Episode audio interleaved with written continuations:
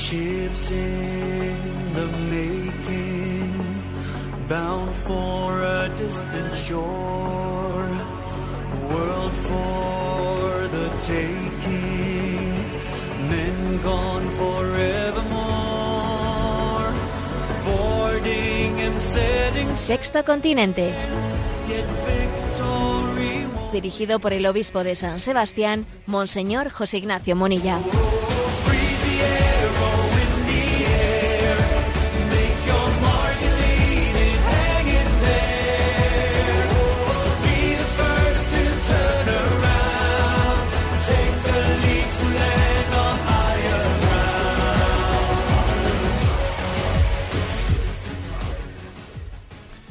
Un cordial saludo a todos los oyentes de Radio María. Un día más, con la gracia del Señor, nos disponemos a realizar este programa llamado Sexto Continente, que lunes y viernes de 8 a 9 de la mañana, una hora antes en las Islas Canarias, realizamos en Radio María España. Hoy, 22 de julio, día de Santa María Magdalena, apóstola de los apóstoles, como le llamó Santo Tomás de Aquino, pues tenemos en este día un eco grande de lo que en este fin de semana pues ha sido uno de los temas más recurrentes en los medios de comunicación, que ha sido el 50 aniversario de la llegada del hombre a la luna. Y me gustaría decir una palabra al respecto, ¿no? como entradilla de este de este programa. Ciertamente pues fue un momento importante, ¿no? de la historia de la humanidad en el siglo en el siglo XX y decir que pues el Papa Pablo VI eh, saludó aquel momento, saludó con unas palabras dirigidas a aquellos tres astronautas. Estamos cerca de ustedes con nuestros deseos y nuestras oraciones. Y hay por ahí una fotografía que en algunos lugares se ha difundido, la ha difundido así prensa, de Pablo VI, del Papa Pablo VI, mirando en ese momento a la Luna por el telescopio del Observatorio Vaticano una foto impresionante, el Papa allí mirando desde el telescopio ese, ese momento. ¿no? Bien, pero creo que, que, hay que hacer una lectura obviamente global. Han pasado 50 años. Allí el primer astronauta, el primer hombre que puso su pie en la luna dijo aquella famosa frase, ¿no? Es un paso, es un pequeño paso para el hombre, un gran salto para la humanidad, ¿no? Entonces, bueno, habría que hacer un juicio crítico. ¿Es verdad eso de que ha sido un gran salto para la humanidad? Creo que tenemos que tener también una capacidad crítica al, respecto para, para, discernirlo. Si me permitís un comentario jocoso, no ha cambiado el sentido del refrán castellano de esa expresión que dice estar en la luna. Este está en la luna. No ha cambiado, ¿eh?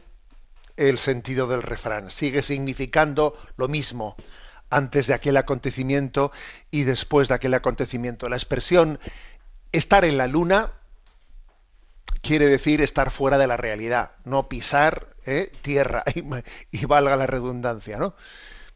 Estarse evadido de la realidad. Y esa, y esa es una gran tentación, ¿eh? de que el hombre pretenda evaluar ¿no? Eh, el avance por el avance tecnológico desligado de lo que es el avance moral humano. Y eso es, eso es estar en la luna, siendo capaces ¿no? de, de, lo más e incapaces de lo, de lo básico, de lo, de lo fundamental. ¿no? Eso, es, eso es estar en la luna. En estos 50 años han pasado muchas cosas. En estos 50 años cientos de millones de personas han muerto de hambre en la Tierra. En estos 50 años, cientos de millones de niños, en nombre de la modernidad, no han nacido, han sido abortados, ¿no? O sea, luego, desde el punto de vista de la doctrina social, creo que hay que cuestionar mucho eso de que un gran salto para la humanidad, porque seguimos estando en la luna. Y es cierto, ¿eh? Que una empresa de ese estilo pues puede suponer ese un reto tecnológico que luego puede revertir en bien de la humanidad, ¿no? Pero no seamos ingenuos porque el motor el motor de aquel ¿eh? de, aquella gran empresa del Apolo 11, etcétera, ¿no? Fue la carrera de la vanidad y del poder, lo de, lo de querer ser los primeros, lo de que no se nos adelanten los otros. Eso fue lo primero, ¿no? La prueba es que después de, de 50 años aquel, aquella empresa quedó bien, bueno, pues bien abandonada, no, no, no le ha seguido después, ¿no? Pues una, digamos, una, una supuesta mm, pues traducción al, a la práctica de, mm, de, una, de una continuidad, ¿no? del hombre, del hombre en la luna. Sí, creo que hay que, hay que hacer también al mismo tiempo, por lo tanto, la, el juicio, el juicio crítico.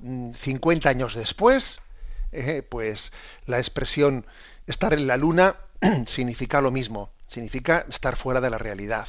Es más, sí, un poquito, con un poquito más de ironía todavía. 50 años después, la mayor parte, excepto este fin de semana, ¿no? que se ha hablado de esto y de esto y de esto, pero en este, excepto este fin de semana, cada vez que escuchamos la palabra alunizar, la palabra alucinar, perdón, alunizar, no significa poner los pies en la tierra. La palabra alunizar, pues se suele utilizar pues con otro, otra acepción distinta, ¿no? que son los robos, esos de que un vehículo se estrella contra el escaparate para romper la luna, y entrar en el establecimiento con el objeto de robar lo que hay. ¿no? Eso suele ser lo que mayormente eh, escuchamos cuando hablamos de alunizar. ¿eh? Pocas veces, como este fin de semana, se utiliza la palabra en ese sentido estricto de alunizar en, el, en ese planeta. Me vais a permitir una que comparta con vosotros una reflexión que hizo en su momento André Frosar. André Frosar que su, supongo que, que, todos le, pues le, le, identificáis, ¿no? André Frosar, pues fue eh, un gran converso, eh, un gran converso del siglo XX. Él fue el que escribió el libro Dios existe, yo me lo encontré. Él había sido fundador del, eh, del Partido Comunista francés y tuvo un gran encuentro con Cristo que cambió su vida. Él era periodista y escritor, ¿no? un amigo además muy íntimo de Juan Pablo II, de los amigos más íntimos que tuvo Juan, Pablo II. ¿no? Y André Frosar escribió unas, unas reflexiones a propósito de la llegada del hombre a la luna muy interesantes. ¿no? Dice, dijo él, el descubrimiento más grande del siglo XX es que no había nada para descubrir Quiero decir que todas nuestras exploraciones en el universo muestran que está vacío, inhabitado. El hombre está solo. Es impresionante este enorme montaje con millones de proyectores para un único actor representando una comedia de la que no conoce ni el primero ni el último acto. ¿Mm? Entonces viene a decir, aquí, eh, en la gran, eh, esta fue la reflexión de André Frosar, de aquel converso. El hombre, en esas pequeñas exploraciones que puede hacer del universo, pues hoy por hoy tiene que decir que se encuentra solo, ¿no? Porque claro, una cosa es a donde pueda llegar físicamente, que eso es una pequeñez de la pequeñez de la pequeñez, pero bueno, pues sí existen los radioastrónomos y que tienen capacidad no de captar señales desde lugares a donde el hombre no podrá llegar nunca. Y esas señales de civilizaciones no han llegado no han llegado no en cualquier caso si llegasen podían llegar de civilizaciones que dejaron de existir pero vamos no no han llegado y, y lo cierto es que si bien es verdad no que la fe no teme ni temía ni temerá no no, teme ni temía ni temerá la posibilidad de que exista vida en otros lugares, ¿no? Es más, se alegraría de ello por comprobar la fecundidad de un Dios creador, ¿no? Pero sin embargo, parece, ¿no? Parece que lo que él viene a decir es que algunos, ¿eh? algunos pensarían que si se descubriese eh, la existencia de la vida en otros lugares, pues parecería que, con eso le, iban a quitar eh, pues la esa dignidad del hombre que, que, es presentado en la Sagrada Escritura como la cumbre de la creación, ¿no? Como el rey de la creación. Pues porque pues, hubiese habido un calmo perdón, un caldo, un caldo, ¿eh? un caldo primitivo del que ha surgido la vida en otros lugares y no en este. Parece que eso podría, ¿no? A la concepción atea, atea de la existencia, tener en ello, tener en ello una, una, un acicate, ¿no? Y, y, es absurdo, obviamente. También eso no sería sino un canto también al autor, al mismo autor de la vida. Pero lo cierto es que hoy por hoy, ¿eh?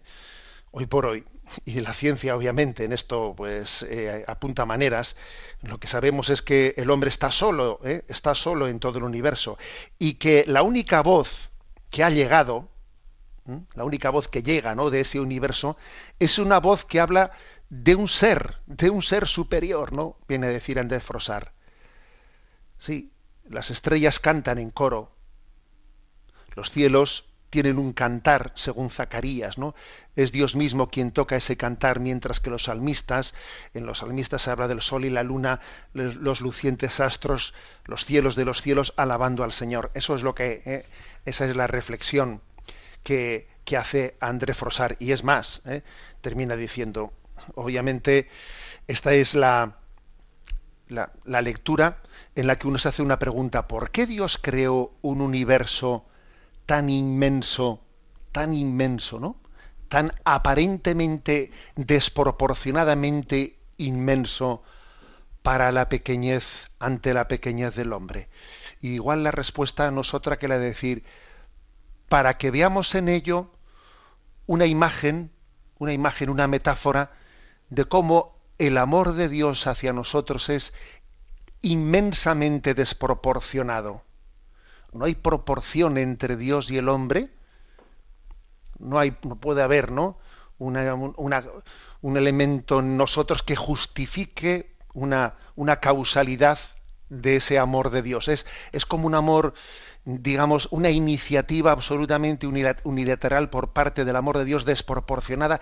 Así es el amor de Dios. Tan desproporcionado como es el universo comparado con la pequeñez del hombre. ¿Qué es el hombre para que te acuerdes de él, no? El ser humano para haberlo elegido como hijo tuyo. Creo que esta es la, la lectura que tenemos que hacer, ¿no? Lo cual, como he dicho al principio, pues no, se pone, no se opone en absoluto a algo que hoy por hoy desde el punto de vista científico pues es eh, vamos no, no, tiene recorrido desde el punto de vista científico ¿no? y es la existencia de vida ¿eh? de vida en otros, en, en, otros lugares, ¿no? Y mucho menos de, de, vida inteligente, ¿no?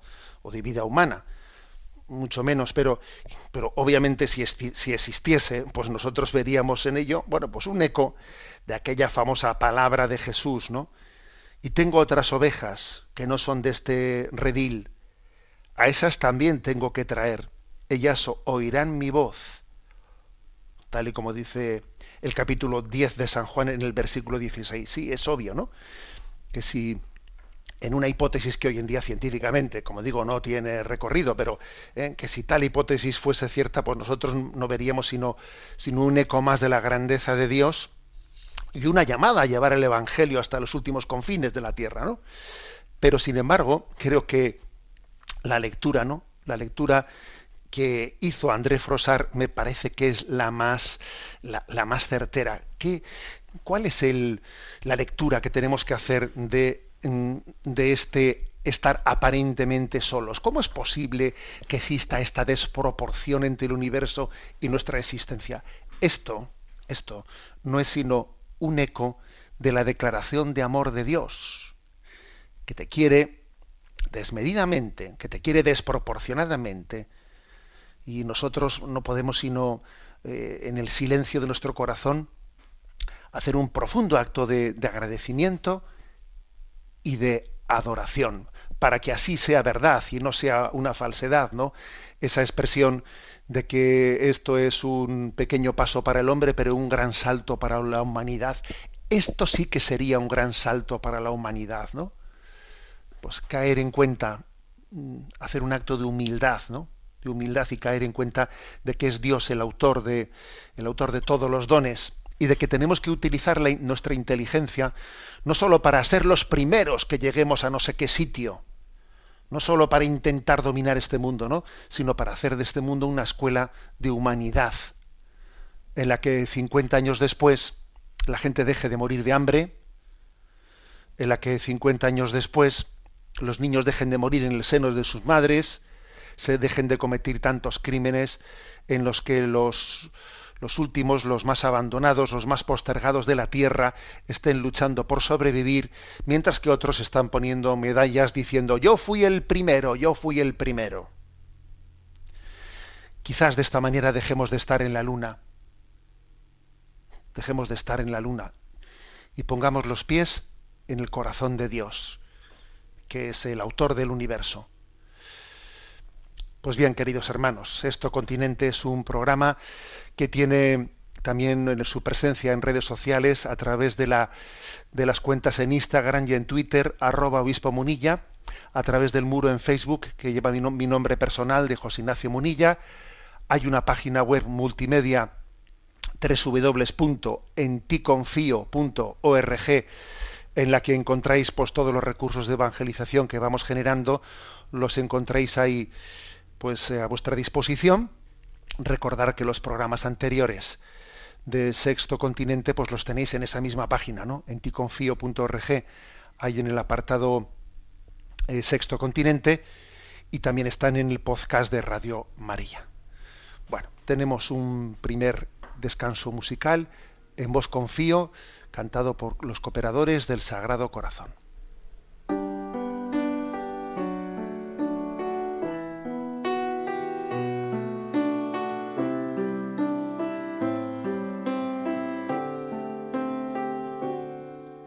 Rendido a tus pies, oh Jesús mío, te pido humildemente amarte, servirte y serte fiel.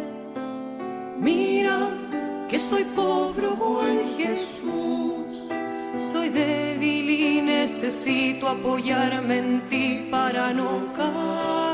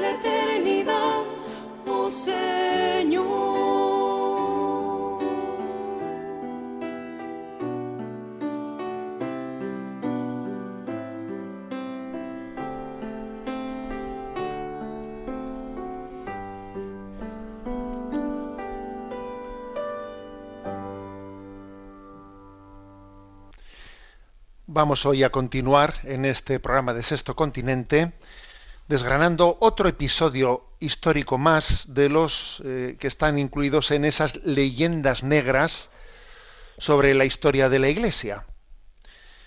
Recordaréis los que sois asiduos a este programa de Sexto Continente que hemos abierto pues, una sección sirviéndonos del libro de Vittorio Messori, Leyendas Negras de la Iglesia, para desgranar esos episodios históricos que con frecuencia han sido o están siendo eh, utilizados desde eh, pues los enemigos de la fe para eh, echarlos en cara a la Iglesia, como viniendo con ello a decir cómo la Iglesia a lo largo de su historia, desde sus principios dogmáticos, ha estado en contra del bien del hombre, del avance de la humanidad, etcétera, etcétera. Bueno, uno de ellos, uno de estos casos muy referidos en, la, en las leyendas negras de la Iglesia, es el caso Galileo, el caso Galileo Galilei, ¿eh? del cual quisiera hablar en este, en este momento. ¿no? Vamos a ver, se han hecho diversas encuestas ¿no? para conocer cuál es la conciencia social que existe sobre el caso Galileo Galilei. ¿no? Se sale a la calle, se pone un micrófono a la gente y se le pregunta, oiga, ¿qué sabe usted del caso Galileo Galilei? ¿Eh? ¿Cómo terminó su vida Galileo Galilei? Esta es una, ¿eh? pues es una encuesta que se ha hecho. Incluso se hizo también por el Consejo de Europa, ¿eh? entre los estudiantes europeos. Ojo, entre los estudiantes, entre los universitarios europeos. ¿no? Entonces, pues, eh, ¿qué, respondían ¿no? los estudiantes? A ver, pues el caso Galileo, Galileo terminó quemado en, la, quemado en la hoguera por la Iglesia Católica. Eso lo respondía el 30%. El 97%, o sea, casi todo el mundo decía, pues cómo Galileo Galilei fue sometido a torturas, fue, ha sido llevado a la prisión por la Inquisición, pues porque mantuvo eh, pues, la, la, defensa de la ciencia eh, en contra de la fe, ¿no? de lo que la fe decía, ¿no? porque ahí se estaban enfrentando pues, el, pues lo, lo, que es la visión científica del mundo, de que es, eh, es la Tierra la que gira en torno al Sol, y no el Sol el que gira en torno a la Tierra según eh, una supuesta visión bíblica, ¿no?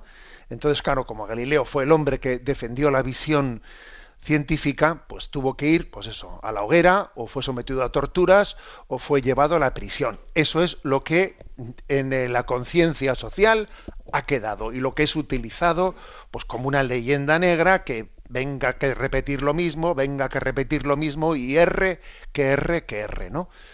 Y por si fuese poco, luego también se ha difundido como, como, parte de la leyenda negra, pues la supuesta frase que Galileo pronunció después de su condena, Epur si mueve, si mueve, ¿no?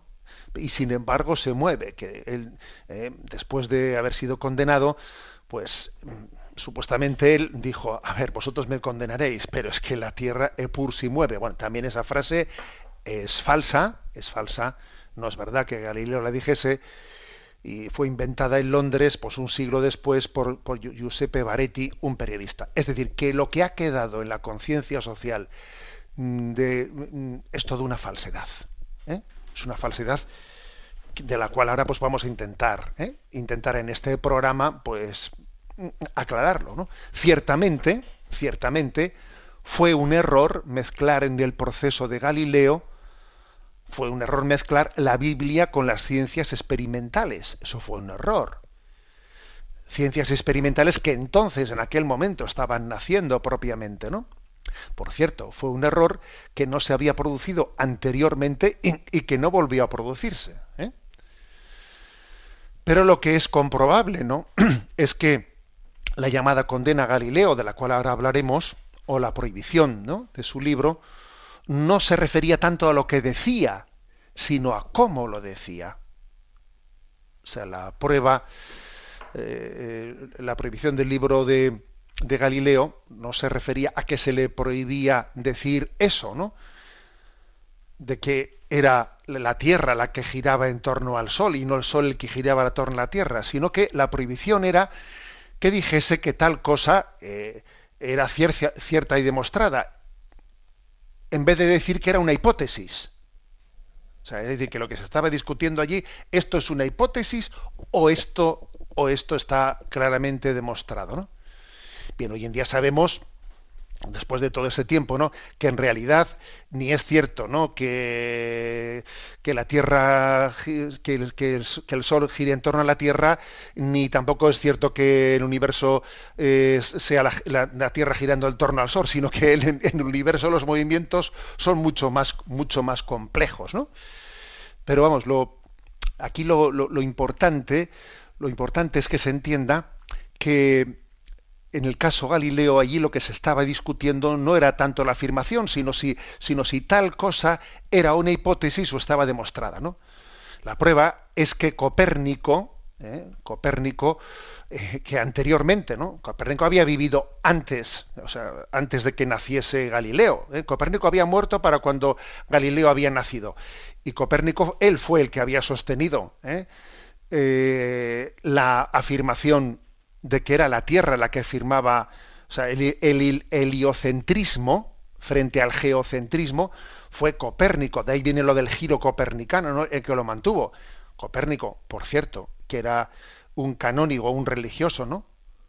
Y que no, pero claro, lo mantuvo como hipótesis, no como algo demostrado, ¿no? Y no había tenido ningún tipo, digamos, de choque con la Iglesia, con la Iglesia católica. Luego, claro, vamos a ver, vayamos al meollo, ¿no? Al meollo de la de la de, esta leyenda negra, de cómo trató supuestamente, ¿no? La Iglesia católica a Galileo. ¿eh? El 22 de junio de 1633, ¿eh? en Roma, en el convento dominicano de Santa María sopra Minerva, después de que mm, Galileo escucha la sentencia ¿no? de aquel tribunal en el que se le prohíbe ese libro, pues entonces Galileo dio las gracias a los diez cardenales que habían llevado a cabo, ese juicio, diez cardenales que se habían dividido siete contra tres, porque había habido tres cardenales que habían votado a favor de la absolución, ¿no? Y les dio las gracias pues, por la pena tan, tan moderada, tan moderada que había recibido. ¿eh? Porque hay que decir que en ningún momento es cierto eso de que ni Galileo fue, no digo ya torturado ni quemado, no, o sea, ni siquiera fue llevado a prisión en, en ningún momento. ¿eh? Es más, en los cuatro días de discusión que tuvieron lugar allí, ¿no? Estamos hablando de un momento en que la ciencia experimental está naciendo, ¿no? En los cuatro días de discusión, Galileo solo había presentado un argumento, ¿no? En favor de su teoría de que la Tierra giraba en torno al Sol, y era un argumento erróneo el que Galileo había presentado, porque Galileo decía que las mareas estaban provocadas por la sacudida de las aguas a causa del movimiento de la Tierra. Y se equivocaba. ¿eh? Las, las, mareas no están provocadas porque al girar la, la, Tierra en torno al Sol, pues entonces el, agua vaya bandeándose por ese giro. No, hoy en día sabemos que las mareas están provocadas por la atracción de la Luna, pero Galileo se pensaba que eso era una prueba para demostrar eh, cómo la, la Tierra gira en torno al Sol. Bueno, y allí en ese tribunal que se mezclaba, que ese, ese, fue el error, obviamente, ¿no? El error fue pues que en un tribunal se mezclase, digamos, la ciencia experimental con los argumentos religiosos, ¿no? La, verdad es que la primera prueba experimental indiscutible de la rotación terrestre data de 1748, mucho más tarde, ¿no? Eh, mucho más tarde. Eh, en aquel momento, ¿no? Cuando Galileo es procesado en 1633, ¿eh? pues le, las, las, dos explicaciones, la tolemaica, la, geocéntrica y la copernicana, ¿no? la heliocéntrica, las dos eran dos hipótesis, eran dos hipótesis, que no tenían todavía pruebas para sustentarse. La prueba es esto que he dicho, de cómo Galileo dice que la, que la Tierra gira en torno al Sol, pero lo dice desde argumentos equivocados, ¿no? Y por cierto, y muchos religiosos católicos estaban a favor de, de, la teoría copernicana, de que es la Tierra la que gira en torno al Sol. Por cierto, Copérnico nunca fue condenado por la Iglesia Católica, ¿eh? porque lo decía como una hipótesis, y sin embargo quien sí condenó a Copérnico fue Lutero. A que esto no lo habíamos oído nunca. Bueno, pues es que esta es otra, otra de esas cosas que demuestran cómo se han difundido las leyendas negras de la Iglesia. Bueno, por supuesto que el tema de las supuestas torturas, cárceles de la Inquisición, hoguera contra Galileo, son todos, todas una falsedad. Galileo no pasó ni un solo día en la cárcel, ni sufrió ninguna, ningún tipo de violencia física. Es más, fue llamado a Roma para el proceso, alojándose en una vivienda de cinco habitaciones con vistas a los jardines del Vaticano y teniendo criados a su servicio. ¿eh? Y bueno, y acogido por los cardenales, que eran sus amigos, ¿no? Y, después de ser, entre comillas, condenado, en el que se dijo que ese libro no podía publicarlo así, fue trasladado en condición de huésped al palacio del arzobispo de Siena. ¿eh? Fue el huésped del, del arzobispo de, de Siena, ¿no? No perdió nunca la estima ni la amistad de los obispos, eh, no se le impidió nunca seguir con su trabajo y pronto se le, se le levantó la prohibición ¿no? de alejarse del entorno de la villa. Únicamente se quedó con una obligación, la de rezar una vez por semana los siete salmos penitenciales, que por cierto, eh, en esa condena se le había dicho que rezase una vez por la semana los siete salmos penitenciales durante tres años. Cuando se cumplieron los, los tres años, él dijo, yo voy a seguirlo rezando toda mi vida, y lo siguió rezando toda su vida hasta el final. A ver, esta es la verdad del caso Galileo. Lo demás, ¿eh? lo, que, eh, lo que ha resultado de que hoy en día hagamos una encuesta y la gente vea ya a Galileo ardiendo en, las- en en la hoguera, pues es todo un imaginario propio de una leyenda negra realizada contra la historia de la Iglesia, ¿no? Eh, Galileo muere con 78 años en su cama, con la indulgencia plenaria y la bendición papal, eh, y, esta es, esta es la, la verdad de su historia. Copérnico, eh, que esto es muy interesante, ¿no? Copérnico, que era punto de partida de esa teoría que Galileo defendía de que era del el heliocentrismo, es decir, que es la Tierra, que el Sol es el centro y que la Tierra gira en torno al Sol, Copérnico era un católico polaco, es más, un canónigo de la Iglesia Católica, que instaló su rudimentario observatorio en un torreón de la Catedral de Freiburg. ¿eh? Y su obra fundamental, publicada en 1543, La Revolución de los Mundos Celestes, escuchad esto, esa obra fundamental en la que Copérnico dice esto, está dedicada al Papa Paulo III, que también era astrónomo aficionado. O sea, la obra en la que Copérnico dice que la Tierra gira en torno al Sol, se la dedicó al Papa. Y el imprimatur lo recibió de un cardenal. ¿eh? De un cardenal. Porque estábamos hablando de, hipótesis. ¿eh? Y el imprimatur lo recibió de un cardenal. Y la obra estaba dedicada al Papa, Paulo III, repito, ¿no? Fijaros cómo, cómo nos han timado ¿no? a la hora de trasladar una historia en la que es la Iglesia la que está en contra de... Es increíble, ¿no? El libro del canónigo, del canónigo polaco Copérnico presenta un detalle singular. En el prefacio, en el prefacio hay alguien que se distancia de él y, pone pegas a la obra, ¿no? A esa hipótesis. Y el que pone pegas a la obra es precisamente un protestante. Un protestante. O sea, quien, quien lanzó la alarma, ¿no? La alarma contra la supuesta, digamos, incompatibilidad con la fe de la teoría heliocéntrica fue un, un protestante, curiosamente, ¿no? Y es Lutero quien más veces repitió, repitió la expresión siguiente, ¿no? Se colocaría fuera del cristianismo quien afirmara que la Tierra tiene más de 6.000 años. Esa expresión, la expresión de que no se puede decir ¿no? que la Tierra tenga más de 6.000 años, que obviamente es una afirmación ridícula ¿no? desde el punto de vista eh, científico, eh, eh, y, y que parte de una lectura mm, fundamentalista en literalidad de la Biblia muy propia, ¿no? de determinados, digamos, contextos eh, fundamentalistas protestantes, esa expresión es de Lutero, la repito. Se colocaría fuera del cristianismo quien afirmara que la Tierra tiene más de 6.000 años.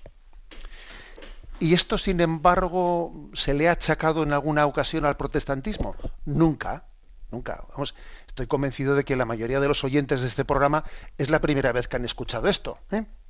Mientras que hemos tenido eh, que estar eh, pues escuchando falsas afirmaciones sobre el caso Galileo continuamente. ¿no? Es decir, es cierto que, que el caso, que el caso Galileo tuvo un error, que fue el de mezclar la Biblia con la ciencia experimental que entonces estaban haciendo. Porque claro, haberle dicho a Galileo, pues es que esto no es una hipótesis, esto no es una teoría, es una hipótesis. Lo que cambia tu libro, no puedes decir que es una teoría, tienes que decir que es una hipótesis. Pues eh, bueno, es que en aquel tiempo, con los datos que se tenían, era cierto que era una hipótesis. porque no había todavía, todavía elementos para demostrarlo. De hecho, los argumentos que, que Galileo aducía para decir que, que era la Tierra la que giraba en torno al Sol eran falsos, como ese que he dicho de las mareas, ¿no? Pero ciertamente fue un error el entrar en un tribunal a discutir desde el punto de vista de la autoridad de la Iglesia, pues lo que son, ¿eh? lo que son eh, es hipótesis o deja de ser hipótesis, ¿no? Y como digo, pues ese, ese tal error no había ocurrido anteriormente ni ocurrió, gracias a Dios, posteriormente. Pero aquí lo que ciertamente cabe señalar es, no es esto, que, que, como digo no tuvo trascendencia alguna desde el punto de vista científico, sino la manipulación del hecho. Esto sí es lo que verdaderamente es, es trascendente, ¿no? La manipulación del hecho que obviamente forma parte de lo que hoy en día conocemos como leyendas negras en la vida de la Iglesia. Bueno, lo dejamos aquí. Vamos a nuestro libro del DOCAT sobre la doctrina social de la Iglesia y nos toca hoy el punto 142, que dice, ¿dónde reside la diferencia entre la doctrina social de la Iglesia el marxismo? Y responde, también Karl, Karl Marx desarrolló su doctrina comunista como reacción a la cuestión obrera. Para él, sin embargo, la respuesta se encuentra en la necesidad de una lucha de clases entre el proletariado y la burguesía, la cual debe, debía ser desposeída mediante la violencia para poder instaurar una dictadura del proletariado. La ideología comunista ha deparado a la humanidad un dolor inimaginable en el siglo XXI. La Iglesia supo reconocer desde el primer momento los peligros del comunismo y condenó duramente la doctrina de la lucha de clases. La doctrina social y el movimiento social cristiano velaron entonces y siguen haciéndolo hoy por un equilibrio justo de los intereses entre los diferentes agentes socioeconómicos. Bueno, primero fijémonos en, en, la pregunta. ¿Dónde reside la diferencia entre la doctrina social y el, y el marxismo? Entonces, mmm, a alguno igual le podría parecer sorprendente, sorprendente la pregunta, ¿eh? porque, a ver, se pueden, eh, se pueden comparar. Hombre, se refiere ciertamente al hecho de que alguno podría decir que la doctrina social de la Iglesia, como en el fondo ayuda a los pobres, si, si, el marxismo también quiere ser una opción en favor de la clase social de los pobres, pues parecería que los dos ¿eh? van por el mismo camino, ¿no? Pero claro, eso sería una lectura equivocada. Y, es, supongo que conocéis la frase famosa de Elder Cámara, un obispo de la Iglesia Católica que decía él, ¿no? Si, si le doy de comer a los pobres, me dicen que soy un santo. Pero si pregunto por qué los pobres pasan hambre y están tan mal, me dicen que soy un comunista.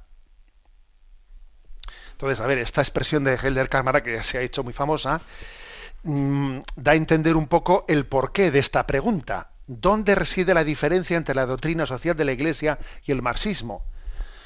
Porque claro, sería una, sería una falsa acusación que si se dijese, no, la Iglesia, eh, en el fondo la Iglesia es comunista, porque la Iglesia también apuesta por los pobres, apuesta por las clases eh, más desfavorecidas, luego la Iglesia es comunista. A ver, no, eso no es así. ¿eh?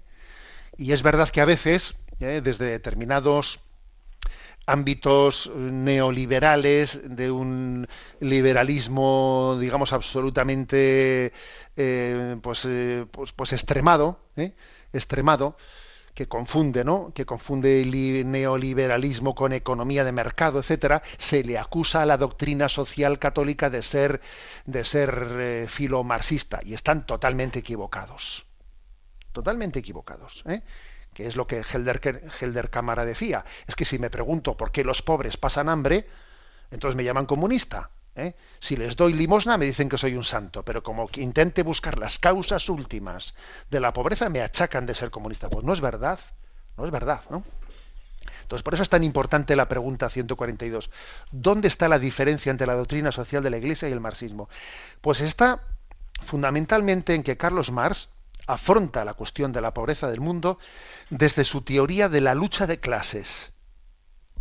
O sea, la, historia avanza, la historia avanza desde la lucha de clases entre el proletariado y la burguesía. Entonces nosotros rechazamos completamente la visión de la historia y de la sociedad desde las clases, que sería como si intentásemos dividir la humanidad en razas. Los negros contra los blancos, los chinos, los amarillos contra... A ver, a ver, a ver. Eso es totalmente rechazable. La humanidad no se puede dividir en razas o en colores. Bueno, pues tampoco se puede dividir la humanidad en clases sociales. Bueno, pero es verdad que existen clases sociales, ¿no? También es verdad que existen negros y amarillos.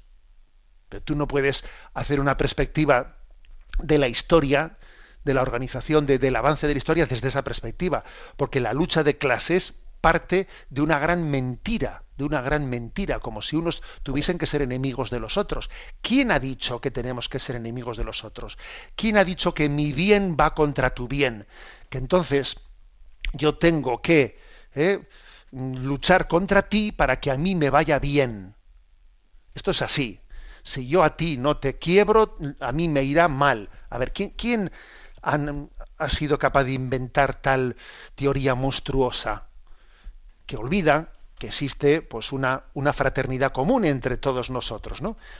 Esa teoría de la lucha de clases pues ha sido terrible para la humanidad, ha sido terrible, ¿no? Ha traído, ha traído pues una, pues muchas dictaduras, ha ocasionado cientos de millones de muertos, un dolor inimaginable. ¿Eh? A finales del siglo XIX, ya en el siglo XX, ha sido terrible. ¿eh? Pues lo que, lo que supone esa, esa teoría de la lucha de clases. Y ojo, ¿eh? que esa teoría de la lucha de clases sigue estando presente, aunque el marxismo haya caído, etcétera, en cierta manera sigue estando presente en muchos discursos políticos. ¿Mm? Nosotros no creemos en eso, creemos en que existe una gran fraternidad que está muy por encima de, de qué raza tengo o de qué o, de qué en qué barrio vivo o cuál es mi renta o si yo estoy llamado a ser de la clase tal o de la clase cual. O sea, creemos que existe una fraternidad y que existe un equilibrio justo, existe una llamada, ¿eh? una llamada a formar un mundo entre todos, en el que no sobre nadie y en el que todos nos integremos y el bien de unos sea, sea el bien de otros. Y no estén contrapuestos bien de uno contra el bien del otro. Creemos en esto, creemos en una concepción de una gran, de una gran fraternidad entre todos nosotros, en que el hombre, el bien, el hombre no es enemigo del hombre, tú o yo, mentira, tú o yo, ¿eh? mentira. Bueno, pues esta es, el, esta es el- la primera crítica, ¿no? La crítica básica que hace la Iglesia eh, al marxismo es esta. No creemos en la lucha de clases entre el proletariado y la burguesía. No creemos en eso. No creemos en la lucha de clases entre las oligarquías y los no sé qué. No creemos. El, el- el Evangelio, la doctrina social apuesta por una, por una visión de fraternidad, ¿eh? de fraternidad entre, entre todos los hombres. Bueno, tenemos nuestro segundo descanso musical. La voce di María, en italiano, La voz de María, cantado por, por Roberta Torresi y Paulo Bisoni.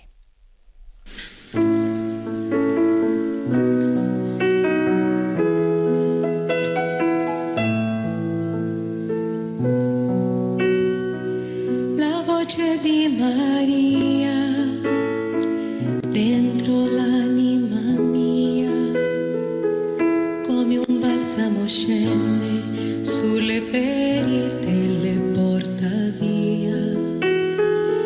La voce di Maria, dolce melodia che ci porta al cuore sempre di più nel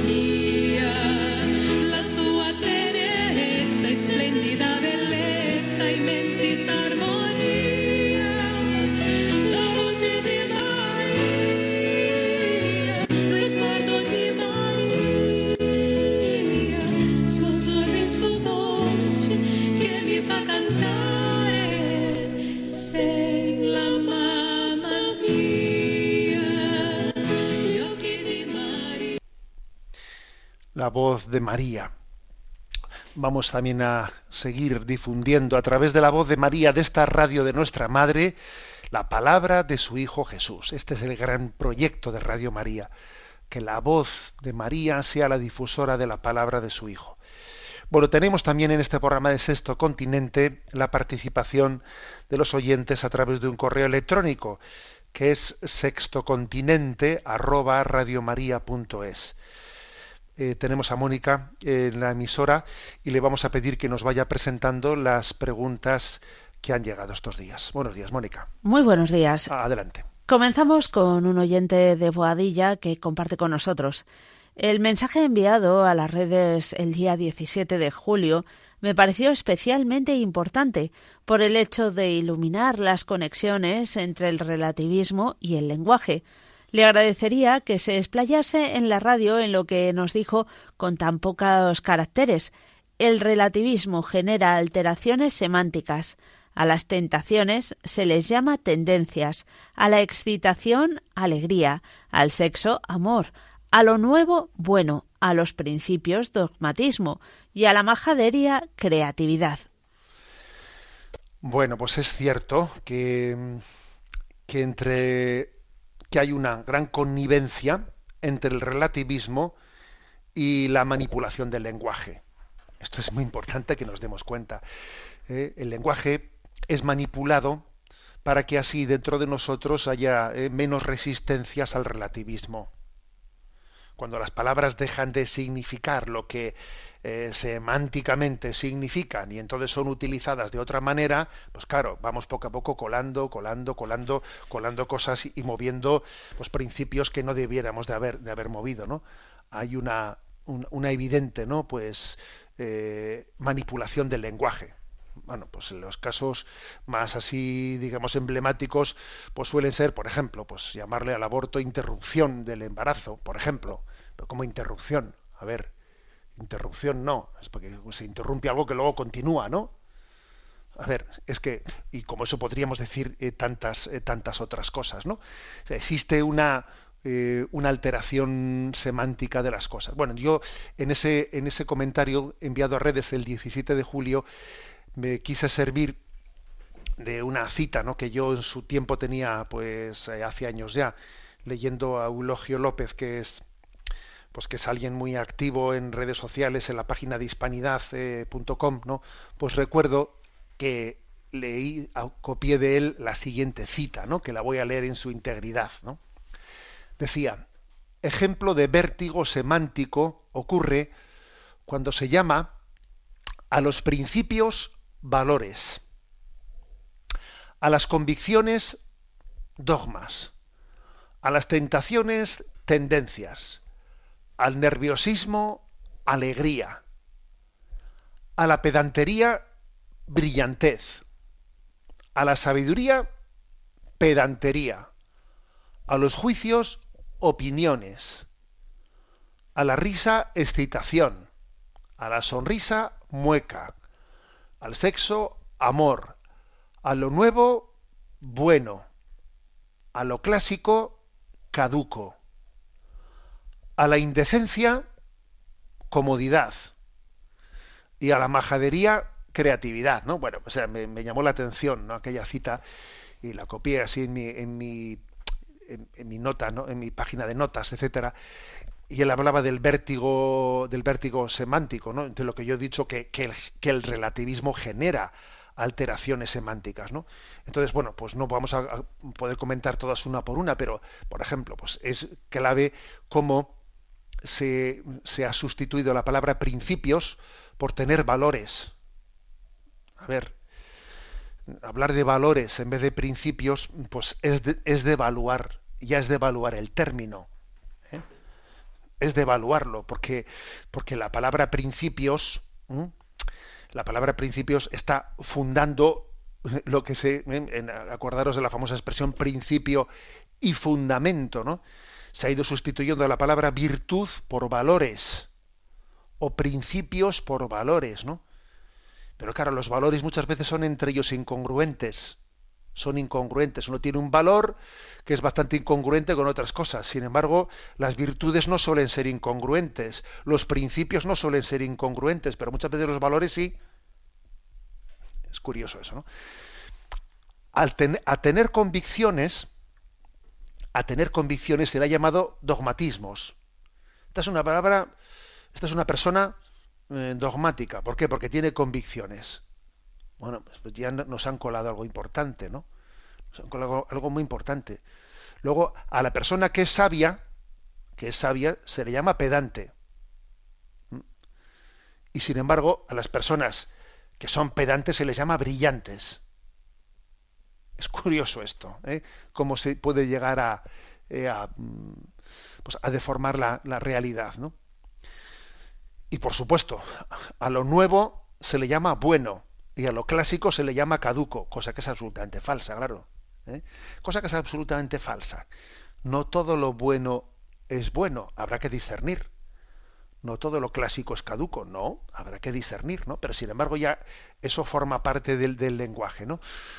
En definitiva, ¿no? Pues tenemos que estar atentos, ¿no? Atentos a una eh, a una progresiva eh, digamos, alteración semántica de las cosas desde el relativismo, ¿no? En ese vértigo semántico, ¿no? Al que se refería esa cita que, a la que me he referido. Adelante con la siguiente consulta. Un oyente llamado Carlos nos escribe. Le escribo desde Perú. Soy un esposo desde hace poco más de dos años, ahora padre de familia y católico practicante. Escribo esperando que otras personas con experiencias similares puedan beneficiarse de su comentario. Mi padre hace unos tres años que se separó de mi madre. Fue una separación dolorosa para toda mi familia, ya que él mantenía una relación con una compañera de trabajo y tuvo un hijo con ella un mes después de separarse de mi madre. Actualmente mi relación con mi padre es distante. Aunque pienso que lo he perdonado, algunas actitudes que tengo hacia él, como no llamarlo por teléfono nunca o no tener iniciativas para verlo, muestran que aún guardo resentimientos. Se me hace difícil conjugar el perdón con la coherencia de mis acciones a la luz de mi fe. Quiero mostrarme compasivo con él, pero ¿cómo se puede perdonar plenamente si aún vive en una situación irregular y que particularmente me causa dolor solo de recordarlo? En el fondo pienso que si en algún momento deja de dolerme el pensar que él vive con su nueva familia, no estaría siendo coherente con mi convicción de que él está caminando por el sendero equivocado. Tal vez estoy malinterpretando el significado del perdón. Gracias por sus palabras y mis oraciones. Bueno, pues también gracias por compartir esta, esta historia de dolor, que como dice el oyente de Perú, pues también él la, la, comparte pues queriendo que pues que se ilumine a otras a otras personas no bueno yo creo que es correcto ¿no? lo que dice él. Pienso que si en algún momento deja de dolerme la situación de mi padre no estaría siendo co coherente con mi convicción. Totalmente de acuerdo. Yo creo que lo lógico es que le duela. A ver que mi padre se haya ido con otra mujer y que le haya dejado a mi madre colgada a ver eso no puede dejar de dolerme o sea, esa, esa infidelidad de mi padre no, no, o sea, no, no es baladí, sería puro relativismo el que yo dijese, bueno, pues venga, hay que asumir esto y aquí no ha pasado nada, y venga, y a hacer una vida nueva, y tiene derecho a rehacer su vida. A ver, eso no es verdad. Eso no es verdad. No se puede sanar equivocadamente una herida, una herida de, de- de ese calibre. ¿eh? Entonces creo que, eh, por otra parte, es importante em- o sea, procurar que eso no sea utilizado por el demonio para que, o sea, ese- esa rectitud de criterio, que esa rectitud de criterio no sea utilizada por, por Satanás para generar en nosotros odio, porque, porque es tu padre, es tu padre, incluso aunque haya hecho eso, es tu padre y tú tienes que amarle y quererle y quererle y ver de qué manera puedes ayudarle. ¿Mm? ¿De qué manera puedes ayudarle? Y de qué manera eh, más adecuadamente puedes dar un testimonio e intentar estar ahí para cuando el Señor eh, pueda llevar adelante la sanación de esa herida tan grande. O sea, cuidado con el rencor, con el odio, ¿no? Pero que obviamente uno, uno tiene que estar viendo, a ver, mi dificultad en la relación con Él, ¿de dónde nace? ¿De mi corazón herido? ¿De mi amor propio herido? O de la prudencia de que yo tengo que tener un juicio recto y tengo que demostrarle a mi padre que aquí no ha eso de que aquí no ha pasado nada no puede eso no de, eso ni hablar aquí ha pasado algo muy grave y papá las cosas no pueden ser como si aquí no hubiese pasado nada ¿eh? o sea hay que guardar un equilibrio ahí entre verdad y caridad de manera que nunca no se eh, recurra nunca a una falsa caridad para decir que aquí no ha pasado nada y se niegue la existencia objetiva de una verdad moral muy importante que ha sido violada, que está siendo violada. ¿eh? Que no es que fue, no, es que lo sigue siendo. Lo sigue siendo. ¿eh? Pero por otra parte hay que tener cuidado de que, de que la defensa de esta verdad moral no sea, como he dicho, manipulada por el demonio para que, ¿eh? pues sencillamente se genere en nosotros odio. Y del odio no viene nada bueno, nada bueno. Luego, luego, eh, la manera en que cómo conjugar estos dos principios y cómo poner la letra pequeña, de cuántas veces le llamo, de cómo me veo, mm, claro, no sería prudente, no, no, no, o sea, no es posible que yo dé unas pautas prácticas de cómo traducir eso a la, a la letra pequeña. ¿eh? Porque creo que en cada caso puede haber concreciones un poco distintas según ¿eh? pues eh, culturas, relaciones sociales, etcétera. Pero ambos principios tienen que ser mantenidos. O sea, no al relativismo, haya habido, digamos, una violación muy grave, y al mismo tiempo no a dejarse llevar por el odio, sino que obviamente el principio, el, el principio de la paciencia del corazón de Jesucristo tenemos que asumirlo, tenemos que asumirlo, amar desde el corazón herido de Jesucristo, seguir amando desde ese corazón herido. Bueno, le encomendamos, ¿eh? tenemos el tiempo cumplido. La bendición de Dios Todopoderoso, Padre, Hijo y Espíritu Santo descienda sobre vosotros. Alabado sea Jesucristo.